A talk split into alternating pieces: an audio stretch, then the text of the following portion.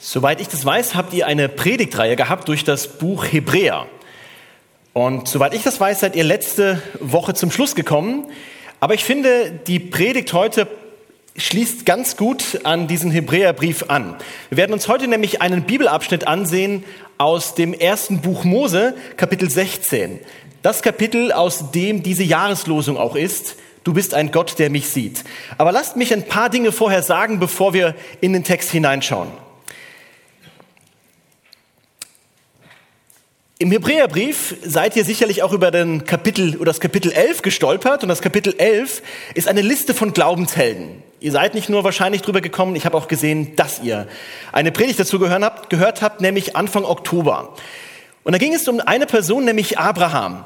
Und was der Hebräerbrief hier macht, er stellt uns im Kapitel 11 die Helden des Alten Testaments vor und zeigt, so sieht Glaube aus.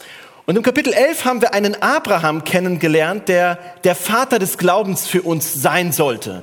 Und da werden im Kapitel 11 werden vor allem zwei große Ereignisse aus dem Leben von Abraham aufgezeichnet, nämlich einmal, als Gott Abraham herausruft aus einem fremden Land und ihn in ein anderes Land hineinschickt, Kapitel 12. Und Abraham macht das.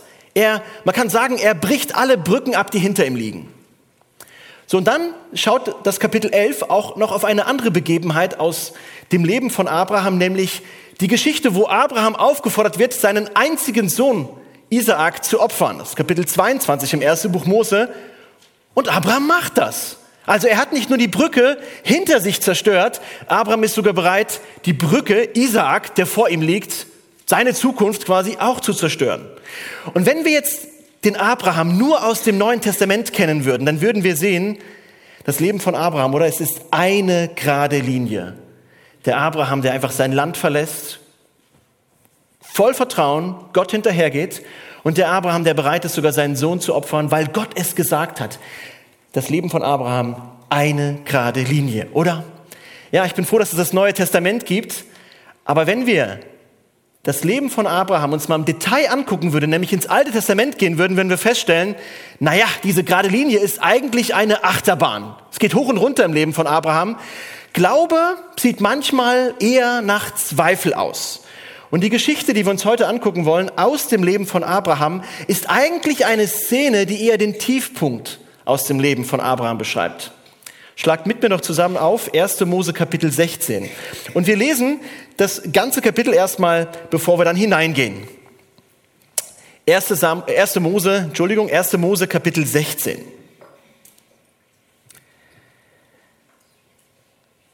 Und Sarai, Abrahams Frau, gebar ihm, Abraham, keine Kinder.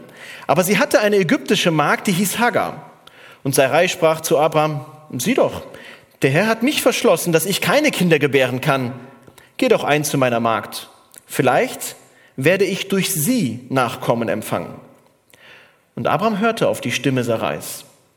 Da nahm Sarai, Abrahams Frau, ihre ägyptische Magd Hagar, nachdem Abraham zehn Jahre lang im Land Kanaan gewohnt hatte, und gab sie Abraham, ihrem Mann, zur Frau.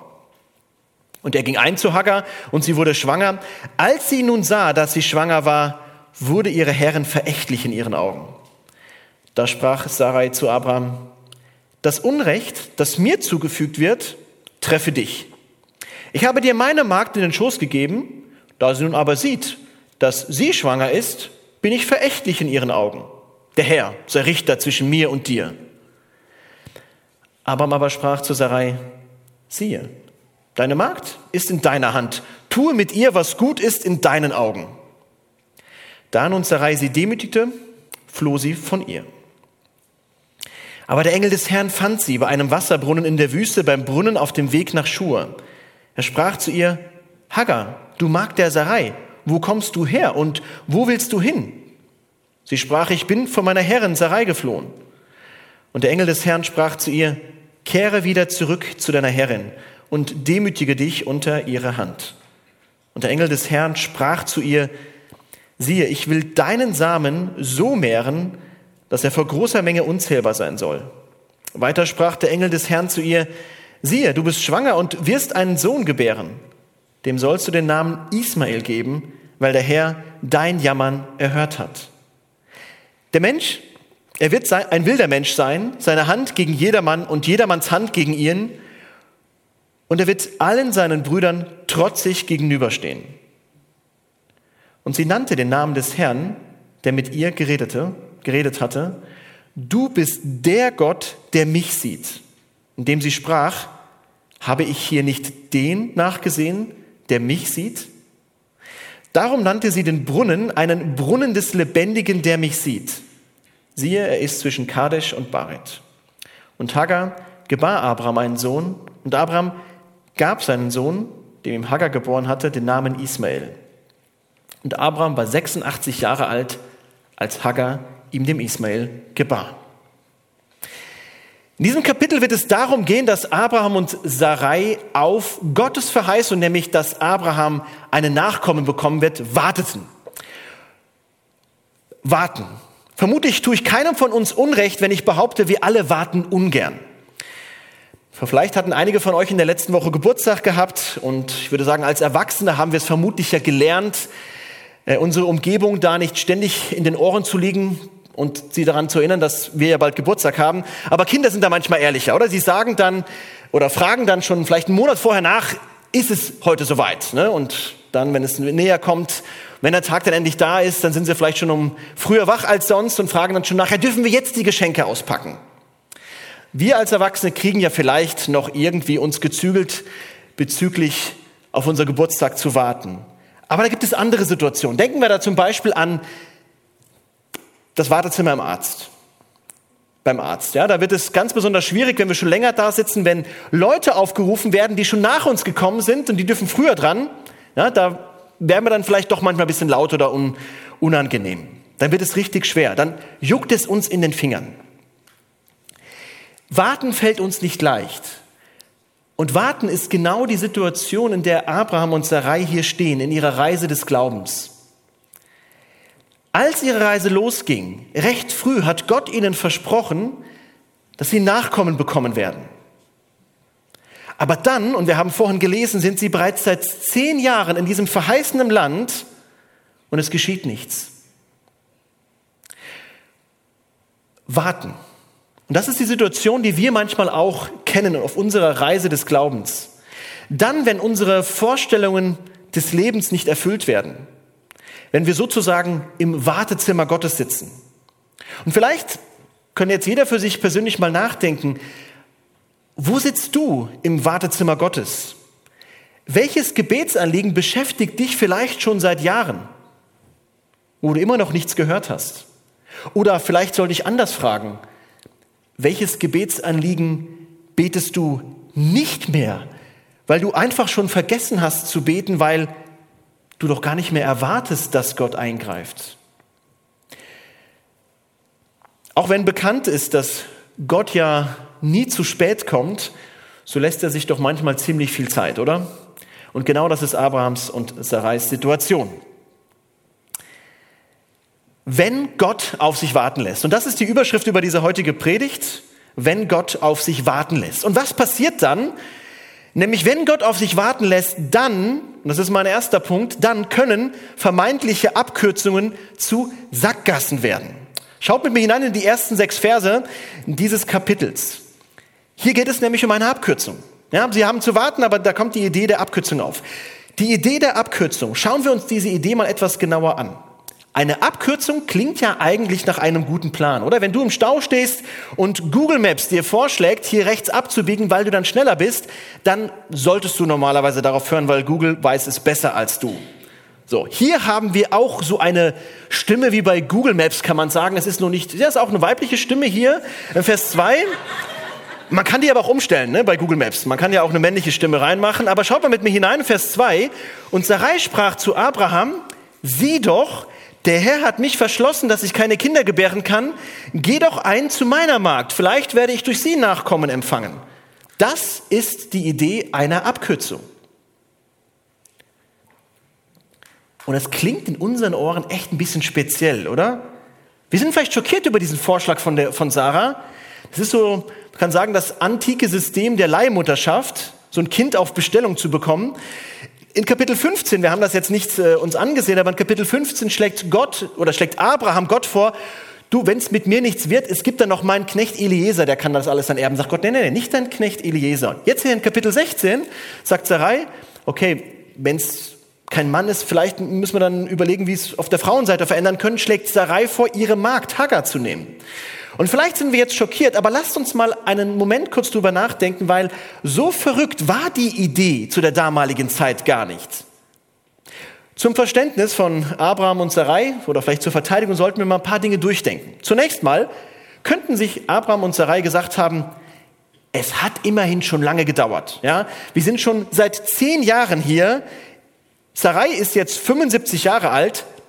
Der Zug scheint abgefahren zu sein. Und je älter Sarai wird, desto unwahrscheinlicher ist es, dass sie schwanger werden sollte. Ne, ihr kennt Torstoßpanik. Schnell noch eine Entscheidung treffen, bevor wir sie nicht mehr treffen können. Ja? Sie hätten sich sagen können, es hat doch schon so lange gedauert, jetzt müssen wir doch der ganzen Sache ein bisschen nachhelfen. Oder sie hätten auch sagen können, macht doch jeder so. Ja? Für uns ist das vielleicht ein bisschen komisch, ähm, aber damals war das gar nicht so unabwegig, das so zu machen. In der damaligen Kultur war das so, ähm, dass man auch die Mägde dazu nehmen konnte. Wir erkennen vielleicht die Geschichte aus dem Alten Testament, das sind übrigens die Urenkel dann später von Abraham, die haben so ein richtiges Wettrennen veranstaltet. Ne?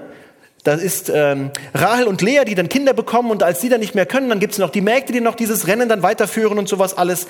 Kinder waren eine Rentenversicherung. Und wenn man selbst keine Kinder bekommen konnte, dann gab es diese Option, dass dann die Magd es macht und die hat dann teilweise Kinder geboren auf dem Schoß der Herrin und dann galt das Kind quasi der, einen, der anderen Frau. Sie hätten also quasi sagen können, das macht man in unserer Kultur so. Die hätten aber auch sagen können, naja, Bisher hat Gott noch nie gesagt, und das stimmt tatsächlich, Gott hat bisher noch nie gesagt, dass Sarai die Mutter des versprochenen Nachkommens werden sollte. Bisher hat Gott immer gesagt, dass Abraham ein Vater wird. Ja, von ihm wird Nachkommen kommen, aber von welcher Frau? Davon war nie die Rede. Und dann hätten sie ja auch sagen können, bei dieser ganzen Sache geht es uns ja gar nicht um eine sexuelle Lust oder um irgendwelche Bedürfnisse zu befriedigen, es ging tatsächlich darum, Gott hatte ein Versprechen gegeben. Und diesem Versprechen wollen wir jetzt ein bisschen auf die Sprünge helfen. Ja? Es geht darum, dass wir Gottes Verheißung erfüllen. Ist doch ein gutes Anliegen, oder? Und dann hätte Abraham ja sagen können, das war ja nicht meine Idee, oder? Das war nicht meine Idee. Wenn meine Frau schon damit einverstanden ist, ne, warum soll ich denn da Nein sagen? Und man hätte ja auch sagen können, alle, alle Beteiligten sind doch einverstanden. Ne, Sarah ist einverstanden, Abraham ist auch einverstanden. Naja, wobei, von der Hagar wissen wir es gar nicht, ob sie einverstanden ist. Von ihr ist irgendwie nicht die Rede. Aber das macht es ja für Abraham so schwierig, oder? Da ist Sarai, seine Frau, die ihm sagt, hier, wie wäre es denn eigentlich mit der Hagar? Und wir vergessen manchmal, dass Versuchungen von allen Seiten kommen können und sogar von den liebsten Menschen, denen wir es eigentlich gar nicht zutrauen würden. Ja? Wir erwarten manchmal, dass der Teufel uns wie ein brüllender Löwe angreift. Ne? Hässlich, furchterregend, okay, dann wissen wir, jetzt gibt's einen Kampf. Aber wir erwarten nicht, dass der Teufel manchmal wie ein Engel des Lichts verkleidet kommt, ne? mit der Honig, honigsüßen Stimme einer Frau hier in dem Fall. Aber ich möchte eins klarstellen, liebe Männer, es ist nicht so, also dass es hier falsch ist, dass Abraham auf seine Frau hört. Also nach dem Motto, es ist immer falsch, auf seine Frau zu hören. Ich bin dankbar, dass die Bibel ein paar Kapitel später ausdrücklich Abraham anweist, auf seine Frau zu hören. Also, ich muss es einfach jetzt als Beleg mal anführen. 1. Mose 21, Vers 12, äh, damit keiner auf dumme Gedanken kommt. Da sagt Gott zu Abraham, ich würde sagen, es war hier ein Fehler, auf seine Frau gehört zu haben in Kapitel 16, aber Kapitel 21 steht drin, Vers 12, aber Gott sprach zu Abraham, es soll dir nicht leid tun wegen des Knaben und wegen deiner Magd. Höre in allem, was Sarah dir sagt, auf ihre Stimme. So. Also, wir Männer haben keine Entschuldigung mehr zu sagen, äh, die Bibel sagt, wir sollten nicht auf unsere Frau hören. Das ist jetzt nicht hier prinzipielle Regel. Aber wir müssen uns bewusst sein, dass selbst von den Menschen, denen wir, ja, denen wir eigentlich vertrauen, dass da manchmal Vorschläge kommen können, die nicht mit Gottes Willen übereinstimmen. Aber all diese Möglichkeiten hätten Sie ja sagen können, das ist doch eine super Abkürzung, oder? Gott hat versprochen, Gott hat bisher nicht eingegriffen, also helfen wir der ganzen Sache selbst auf die Sprünge. Das war die Idee. Aber die Ironie, Ironie der Geschichte? Die Ironie der Geschichte ist die, es geht um Hagar. Und wer ist Hagar? Lass uns mal ein bisschen über Hagar nachdenken. Hagar wird hier als eine ägyptische Magd beschrieben. Und vermutlich kam sie in die Familie von Abraham und Sarah, als Abraham mit Sarai in Ägypten war, in Kapitel 12. Kurz nachdem er in ähm, Land Kanaan angekommen ist, hat das Land ja Hungersnot, eine Hungersnot erlebt und Abraham wandert dann aus nach Ägypten und denkt, meine Frau ist so schön, ich muss sagen, sie ist meine Schwester und ähm, muss dann leider wieder gehen, wird ja dann wieder weggeschickt. Aber interessanterweise, als Abraham seine Frau dem Pharao zur Verfügung stellte, bekam er Hagar mit. Und sie zog wahrscheinlich seit dem Moment mit mit der Familie. Und hier ein bisschen die Ironie der Geschichte. Damals hat Abraham seine Frau dem Pharao zur Verfügung gestellt und jetzt stellt ihm seine eigene Frau Hagar zur Verfügung. Und nicht nur das, sie ist eine Ägypterin. Und die Geschichte von Abraham im Alten Testament ist eine Geschichte, wo es ständig darum geht, Abraham und Ägypten. Ja, in Kapitel 12 hatte ich eben schon erwähnt, Abraham stand in der Gefahr, das verheißene Land Kanaan zu verlassen und wohin zu gehen? Nach dem fruchtbaren Land Ägypten. Das war Kapitel 12. Kapitel 13 ist die Geschichte, die wir vielleicht auch aus, kind, aus dem Kindergottesdienst kennen, die Geschichte vom ähm, Abraham und Lot. Da müssen sie sich entscheiden, wer nimmt welches Land. Und Lot entscheidet sich dann für das Land in der Nähe von Ägypten, und das wird ausdrücklich so beschrieben, dieses Land, gut bewässert, also in der Nähe von Sodom und Gomorra, Entschuldigung, aber das Land wird so erwähnt, gut bewässert wie der Garten des Herrn, wie das Land Ägypten. Ägypten so als das fruchtbare Land. Und jetzt haben wir wieder die ägyptische Option für Abraham, nämlich die zunächst attraktiv erscheint, die fruchtbare Hagar, die da ist. Also die Ironie der Geschichte ist, ja, es gibt eine Abkürzung, aber irgendwie hat diese Abkürzung was mit Ägypten zu tun. Und Ägypten war eigentlich in der ganzen Geschichte von Abraham eine Konfliktgeschichte. Okay, wir haben die Idee gehabt, wir haben die Ironie gehabt. Was ist eigentlich das Ergebnis dieser Abkürzung? Man könnte sagen, eigentlich eine kluge Abkürzung, denn sie funktioniert, oder? Sie funktioniert tatsächlich. Vers 4 steht eindeutig und ganz schnell, und er ging ein zu Hagar und sie wurde schwanger. Also wenn man das so liest, Vers 4, dann bekommt man den Eindruck, dass es direkt beim ersten Mal funktioniert hatte. Oder Unterstützung mit einer App oder sowas, äh, der sagt, das ist jetzt der passende Moment sofort da irgendwie. Ne? Aber ich frage nochmal, war das wirklich erfolgreich, die ganze Geschichte? Interessanterweise bewertet die Bibel in diesem Kapitel gar nicht das Verhalten von all den Beteiligten. Das macht die Bibel hier gar nicht. Sie hält sich hier zurück. Aber sie macht auf eine andere Art und Weise deutlich, dass das nur vermeintlich eine Abkürzung war. Wenn ich euch jetzt Vers 3 und Vers 4 nochmal vorlesen würde, das mache ich gerade und lese nachher noch eine weitere Stelle vor. Vers 3. Da nahm Sarai, Abrahams Frau, ihre ägyptische Magd Hagar, nachdem Abraham zehn Jahre lang im Land Kanaan gewohnt hatte, und gab sie Abraham, ihrem Mann, zur Frau. Und er ging ein zu Hagar und sie wurde schwanger. Und jetzt lese ich euch eine andere Stelle vor. Da steht, und als die Frau sah, dass von dem Baum gut zu essen wäre und dass er eine Lust für die Augen und ein begehrenswerter Baum wäre, weil er weise macht, dann nahm sie von ihrer Frucht und aß und sie gab davon auch ihrem Mann, der bei ihr war und er aß. Und ich denke, ihr habt es gehört, woraus ich gerade eben formuliert oder zitiert habe, nämlich aus der Geschichte aus dem Garten Eden, wo Eva dem Adam die Frucht gegeben hat. Sie nahm und sie gab. Und wir haben hier genau die gleiche Formulierung.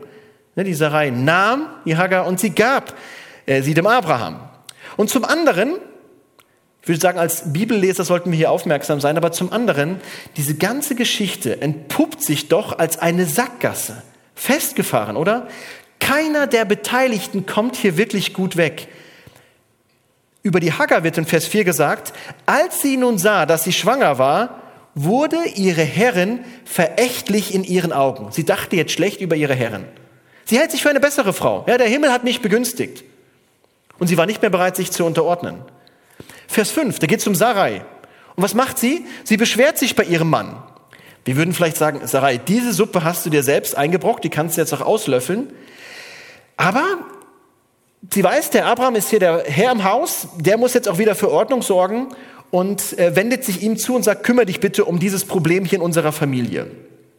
Ich meine, was sie erlebt, Vers 5, Das Unrecht, das mir zugefügt wird, treffe dich, sagt sie jetzt plötzlich dem Abraham. Ich habe dir meine Magd in den Schoß gegeben, aber sie sieht nun, dass ich verächtlich bin in, meine, in, in, in ihren Augen. Sie kümmert sich gar nicht mehr um mich. Ich meine, was sie erlebt, das sind so dieses Unrecht, das sie erlebt, das sind so diese ständigen Nadelstiche, die sie erlebt. Ja, ich bin was Besseres als du. Und ich meine, dieser Ehestreit hier zwischen Abraham und Sarai, ne, die sagt er dann am Ende von Vers 5, der Herr sei Richter zwischen mir und dir. Ich meine, ich weiß nicht, wie ihr als Ehepaare zu Hause streitet. Aber ich glaube, wenn ich sagen würde zu meiner Frau und ich merke, okay, irgendwie kommen wir jetzt hier nicht parat oder so, oder meine Frau merkt, mein Mann will irgendwie nicht auf mich reagieren und irgendwie sorgt er nicht für Ordnung, wenn sie sagt, Gott soll sich dieser Sache annehmen. Ich meine, das ist dann schon wirklich, äh, wenn das passieren sollte, dann weiß ich, dann haben wir echt ein dickes Problem. Ja? Wir beide. Und Abraham, also Sarai kommt auch irgendwie nicht so ganz gut weg. Und Abraham, Vers 6, irgendwie zwischen diesen zwei Frauen steht er da, zwischen der Hagar und zwischen der Sarai. Und was sagt er? Der sagt, siehe, deine Magd ist in deiner Hand, tue mit ihr, was gut ist in deinen Augen. Und das macht Sarai dann auch. So schlimm, dass irgendwann Hagar dann wegläuft. Eine vermeintliche Abkürzung. Aber die Frage ist, war diese Idee der Abkürzung wirklich eine gute Idee? Weil am Ende merken wir, es ist tatsächlich eine Sackgasse, es ist ein Chaos. Und erkennen wir, was hier passiert, wenn wir Satans Abkürzungen folgen? Sünde scheint oft uns zunächst Freiheit zu bieten, aber am Ende gerät man in eine noch größere Problematik als vorher. Die Sünde bietet uns einen Ausweg, aber nur, um uns in eine Sackgasse zu führen. Und wenn wir, wir wissen ja aus der Bibel heraus, dass Abraham diese große Verheißung hatte, dass aus ihm ein großes Volk werden sollte. Durch ihn sollen alle Geschlechter der Welt gesegnet werden. Aber tragischerweise ist hier das Verhalten von Abraham und Sarai, von den Segensträgern, dieses Verhalten ist der Grund, warum Hagar, eine Ägypterin, ne, alle Geschlechter der Erde, da haben wir die nächste, da haben wir ein anderes Volk. Das Problem ist, andere Länder werden gerade nicht gesegnet durch das Verhalten von Abraham. Die Menschen, die doch eigentlich Gottes Wesen widerspiegeln sollten, ja, die vorbildlich vorangehen sollten, Abraham und Sarai versagen völlig. Ich finde, das wirft echt eine spannende Frage auf. Ich kann mich ehrlich gesagt viel mehr mit dem Abraham des Alten Testaments identifizieren als mit dem Abraham des Neuen Testaments. Abraham hat hier eigentlich versagt. Er ist das Problem, dass die ägyptische Magd keinen Ausweg mehr weiß und nur noch wegrennen kann. Deshalb bin ich froh, dass das Alte Testament uns einen tieferen Einblick gibt in das Leben von Abraham. Aber ich bin auch genauso froh, dass das Neue Testament nicht sagt, naja, der Abraham hat so ein paar Umwege gehabt und dann letztendlich ist er doch da gelandet, sondern es steht nur eins über das Leben von Abraham. Abraham glaubte. Und genau das kann über unser Leben stehen. Aber noch eins, was war eigentlich das Problem von dieser Idee der Abkürzung? Ja, könnte man sagen, das Ergebnis war das Problem? Alle haben irgendwie Stress gehabt? Nein, das Neue Testament verrät uns, was genau das Problem war. Der Galaterbrief geht auf diese Geschichte ein, der, ähm, im Kapitel 4. Und in Kapitel 4, Vers 23 steht dort, dass Ismael, also das Kind, das hier gezeugt worden ist, nach dem Fleisch geboren worden war. So, natürlich, jedes Kind ist nach dem Fleisch geboren. Das ist ja für uns wahrscheinlich jetzt kein Geheimnis, außer Jesus. Aber worum es hier geht, ist die Gegenüberstellung zwischen Isaak und Ismael. Und die Frage ist die, Ismael ist eine Geburt, die menschlich gesehen möglich war und keine Überraschung war. Wie viel Glaube brauchte Sarah, um einen Sohn zu bekommen? Es war ein Ding der Unmöglichkeit. Sie wurde älter und älter. Wie viel Glaube brauchte Abraham und Hagar, damit sie ein Kind zeugen konnten? Keinen wirklichen großen Glauben. Das war menschlich nicht gesehen nicht unmöglich. Aber bei Sarah und Abraham, da konnten sie nur vertrauen und abwarten. Wenn Gott auf sich warten lässt, dann stehen wir manchmal in der Gefahr, vermeintliche Abkürzungen zu wählen, landen aber dann in der Sackgasse. Und jetzt ist es spannend. Wir sagen ja, wenn Gott auf sich warten lässt, sollten wir dann einfach sagen, okay, wenn Gott auf sich warten lässt, dann sind wir auch ganz einfach passiv und sollen warten. Ist das Problem von Abraham hier, dass er nicht gewartet hat? Müssen wir einfach immer warten und dürfen nichts tun, weil Gott nur tun darf und wir nichts tun dürfen und tun müssen? Ich denke, darum geht es hier gar nicht. Es geht gar nicht darum zwischen aktiv und passiv. Auf Gott warten ist nicht etwas Passives, sondern es kann durchaus etwas sehr, sehr Aktives sein. Die Herausforderung ist die, Schritte des Glaubens zu machen oder Schritte des Unglaubens zu machen. Wir können aktiv warten und doch gleichzeitig glauben und wir können passiv warten und gleichzeitig nicht glauben. Denken wir da zum Beispiel an die Partnerwahl. Auch da geht es nicht um die Entscheidung oder die, äh, den Entschluss, einfach gar nichts zu tun und warten, bis mir jemand über den Weg läuft und mich vielleicht anspricht oder sowas. Ich denke nicht, dass wir das mit der Bibel begründen können. Ich denke, wir dürfen auch dabei aktiv sein und Schritte wagen, aber Schritte des Glaubens warten. Gott nicht auf die Sprünge zu helfen, sagen, okay, weil er mir keinen Partner zufügt, dann nehme ich halt den Besten, der jetzt um die Ecke kommt. Glauben zu warten heißt nicht, dass wir einfach passiv sein müssen. Ich habe vorhin schon gesagt, ich kann mich viel, viel besser mit, diesem, mit dieser Person, Abraham, identifizieren im Alten Testament, weil ich genau das erlebe in meinem Leben.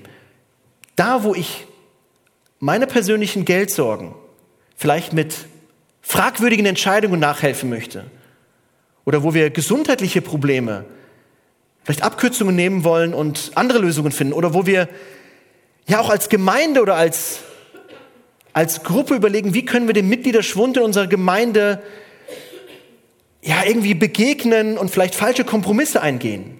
All das sind Dinge, wo wir darum ringen, Gottes Geboten mit einer Abkürzung zu begegnen. Und wenn du dich genauso wie ich identifizieren kannst mit dem Abraham und sagen kannst, ja, manchmal möchte ich Gott auf die Sprünge helfen, weil, weil es mir einfach zu lange dauert, dann ist die Botschaft, die du heute, heute hören musst, ähnlich wie die, die eigentlich Abraham hören musste. Abraham hatte versagt und nicht als Gottloser, Abraham hatte versagt als ein Nachfolger Gottes. Und die wichtige Botschaft für uns heute ist, dass wir nicht gerecht werden aufgrund unserer eigenen Werke. Wir werden nicht gerecht aufgrund der Gerechtigkeit von Abraham. Es gibt jemanden, und wenn ich das richtig gesehen habe bei euch in der Predigtreihe zu Hebräer, war immer wieder auch die Überschrift, Jesus ist besser. Ich glaube, es richtig in Erinnerung habe, Jesus ist besser. Ja, Jesus ist der bessere Abraham. Abraham hat tatsächlich versagt, aber Abraham ist nicht der Mittler unseres Glaubens. Abraham wurde in die Versuchung geführt, eine Abkürzung zu nehmen. Und interessanterweise gibt uns die, das Neue Testament eine Geschichte von dem Nachkommen Abrahams, nämlich Jesus Christus, der vom Satan in die Wüste geführt worden ist.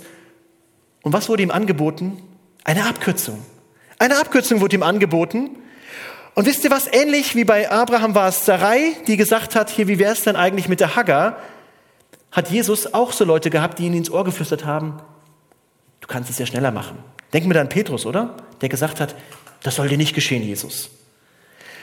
Und das Wichtige für uns ist, dass Jesus, anders als Abraham, diese Abkürzungen vermieden hat und den Weg tatsächlich gegangen ist. Und aufgrund seiner Gerechtigkeit werden wir gerechtfertigt. Wir sind so wie Abraham.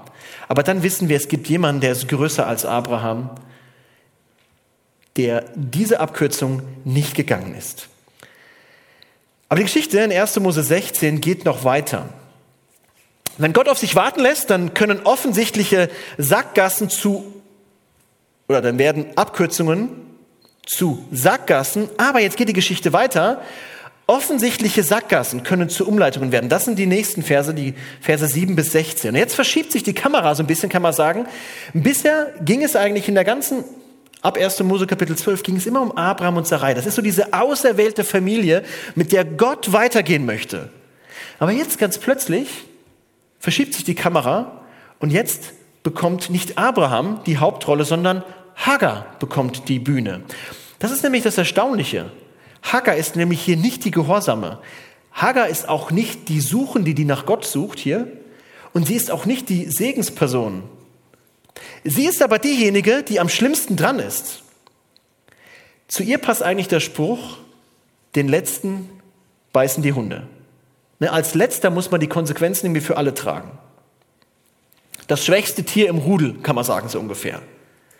Und für Hagar war die Situation, in der sie lebte, unerträglich. Für sie blieb irgendwie nur noch diese Flucht übrig. Die Flucht ins Hoffnungslose, vielleicht zurück nach Ägypten, aber hier lesen wir, sie landet irgendwie in der Wüste. Total eine komplizierte Situation, oder? Allein in der Wüste, schwanger, verletzlich und unbedeutend, wie eine Person eigentlich nur noch sein kann.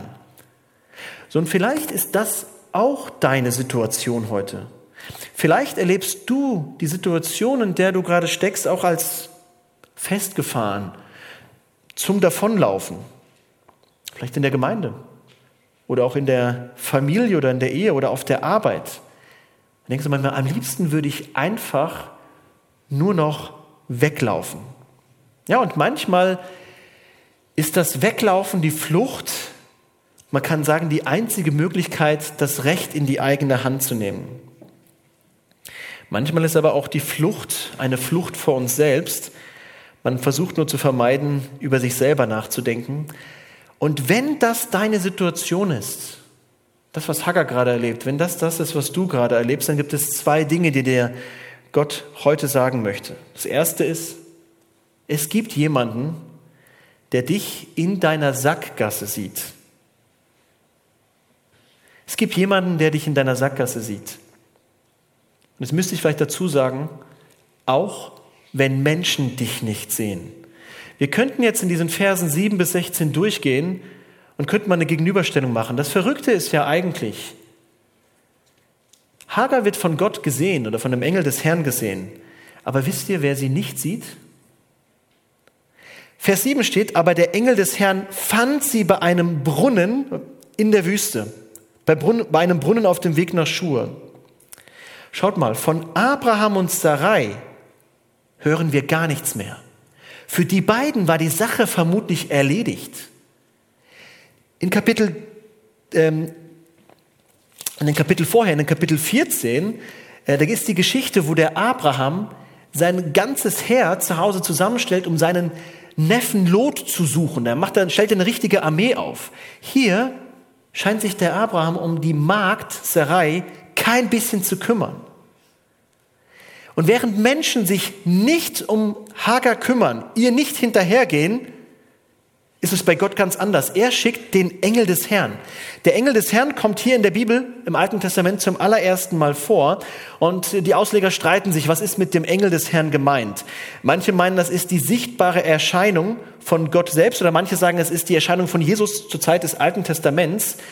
Wie auch immer, interessanterweise steht in Vers 13, dass Hagar sagt, du bist der Gott, der mich sieht. Ähm, habe ich hier nicht dem nachgesehen, der mich sieht? Also sie identifiziert den Engel des Herrn, den sie sieht, als Gott.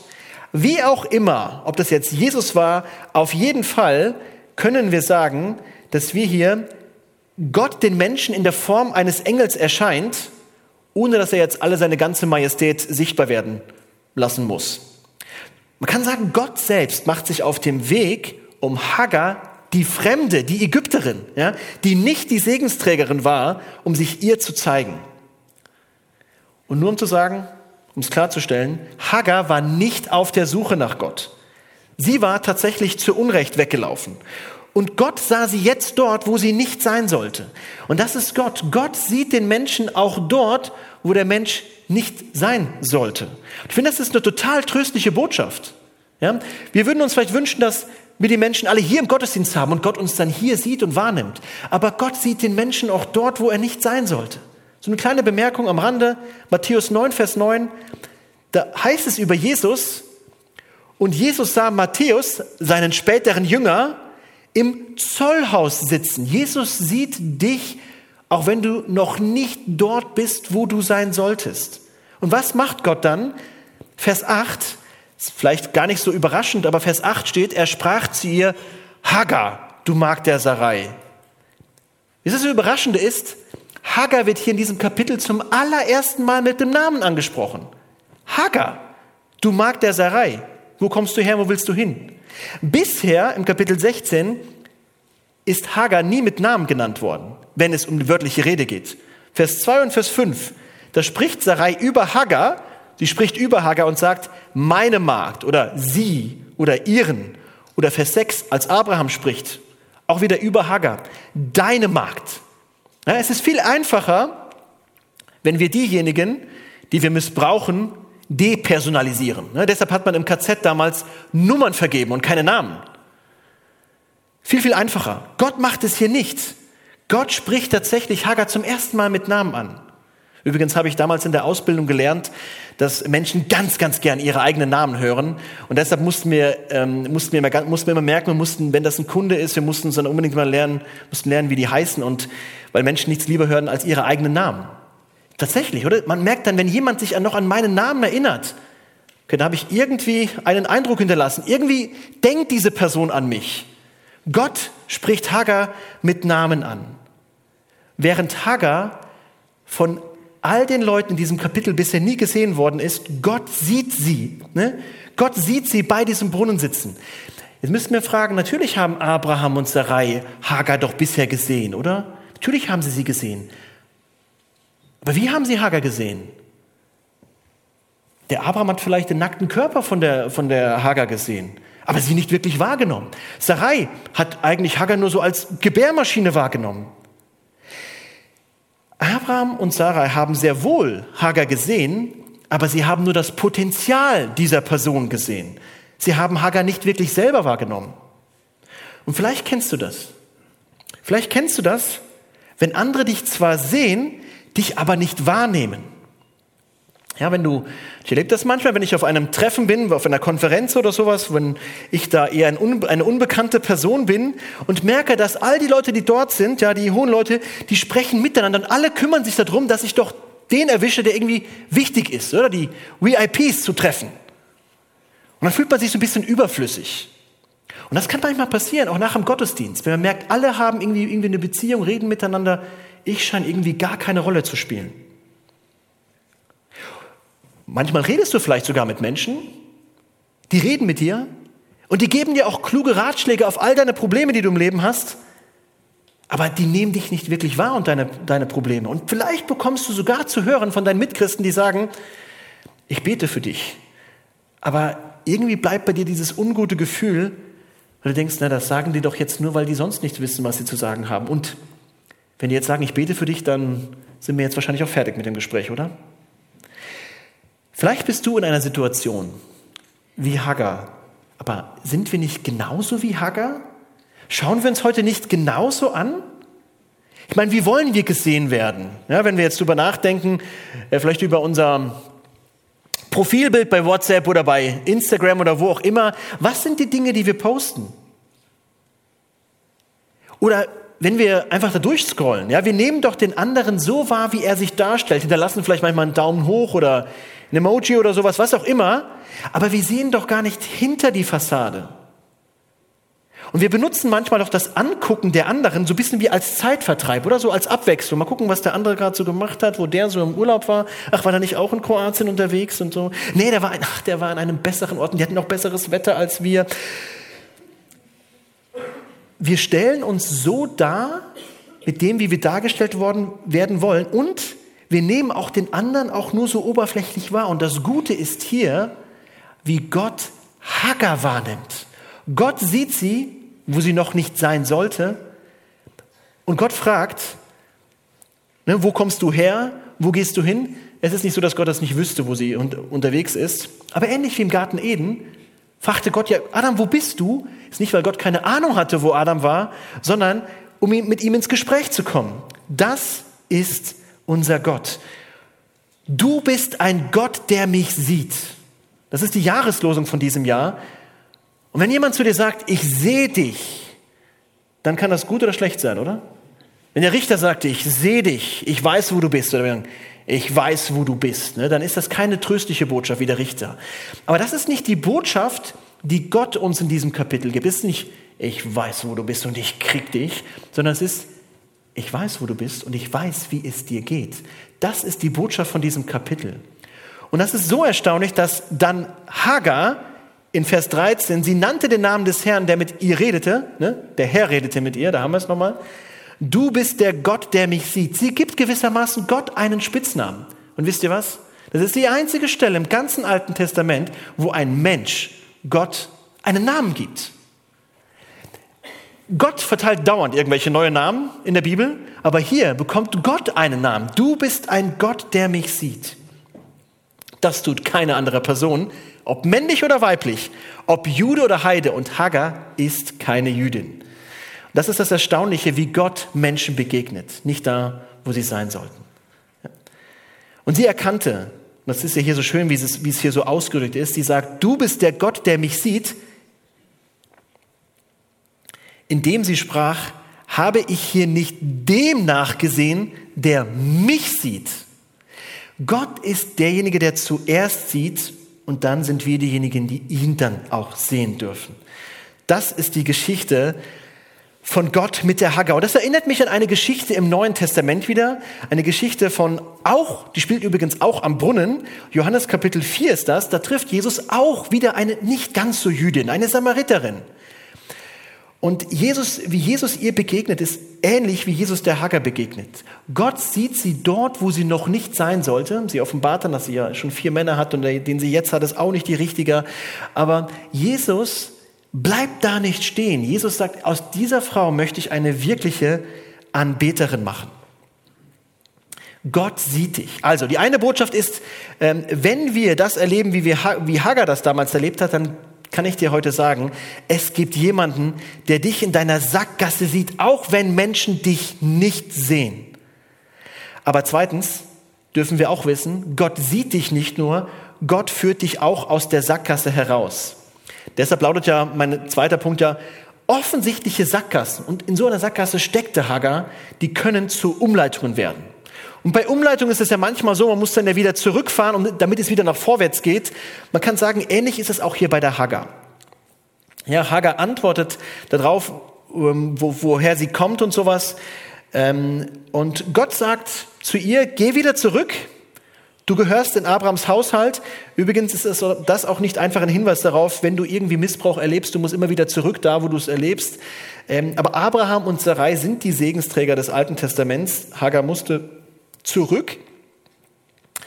Aber dann gibt Gott eine Verheißung für Hagar mit und verspricht, dass dieser Sohn anderen nicht unterwürfig sein wird. Ja, du musst jetzt zurück, du musst dich noch deiner Herrin unterordnen, aber dein Sohn, der wird es nicht. Und ich meine, in manchen Bibelübersetzungen steht denn hier, er wird ein Wildesel sein. Ne? Ich weiß nicht, ob ihr es auch gelesen habt, in manchen Bibelübersetzungen. Ich frage mich immer, wenn, ich, wenn wir Nachwuchs bekommen sollten und dann sagt jemand, dein Sohn wird ein Wildesel sein. Ich habe immer gefragt, was ist das? Ist das, ist das jetzt eine Verheißung oder was, was ist das jetzt? Was kann ich damit anfangen? Ne? Es wird ein Unbeständiger, ein Unbeständiger sein. Er wird äh, trotzig den anderen Leuten gegenüberstehen. Ja, es ist gewissermaßen etwas, was genau Hagar verkörpert, nämlich dieses Ungebundensein, dieses Freisein, dieses Rebellierende, Genau das wird ihr Sohn sein. Aber sie bekommt eine Verheißung, dass sie, dass dieser Ismael tatsächlich viel Nachkommen bekommen wird. Ne? Ähm, oder dass sie, also wird, Hagar wird dann den Ismael bekommen. Und interessanterweise gibt es diese Versprechungen normalerweise an Abraham und seiner Familie. Und hier bekommt jetzt eine fremde Frau, die nicht zum Volk Israel gehört, quasi dieses Versprechen. Und dieses Kind, das Ismael genannt werden soll, heißt, Gott hört. Ne, jedes Mal, wenn sie den Ismael rufen würden, würden sie sagen, Gott hört. Gott erinnert jedes Mal daran, dass Hagar in ihrem Leid von Gott gesehen worden ist. Und so möchte dieses Kapitel uns heute daran erinnern, ja, das Leben mit Gott fühlt sich manchmal so an, als würden wir im Wartezimmer Gottes sitzen. Und dann sind wir versucht, Abkürzungen zu nehmen. Aber diese, Abgas, äh, ab, äh, diese, aber diese Abkürzungen, die führen uns dazu, dass wir in Sackgassen landen. Aber das ist nicht das Ende der Geschichte. Gott sieht dich auch dort, wo du nicht sein solltest und führt dich zurück. Und das hat er gezeigt in der Person von Jesus Christus. Und lasst uns diesen Gott anbeten. Ich bete mit uns. Himmlischer Vater, danke, dass du ein Gott bist, der uns sieht. Und du siehst uns dort, wo wir nicht sein sollten, aber du lässt uns auch nicht dort stehen, wo wir sind, sondern du bringst uns zurück. Du bist derjenige, der Gutes über unserem Leben ausspricht, der aus all diesem aus den Fehlern und den Vergehen, die wir getan haben, etwas Gutes machen kann. Und das nicht, weil uns etwas Gutes zu finden wäre, sondern weil du uns durch Jesus Christus ansiehst. Das ist die Hoffnung, die wir haben und darauf wollen wir vertrauen. Amen.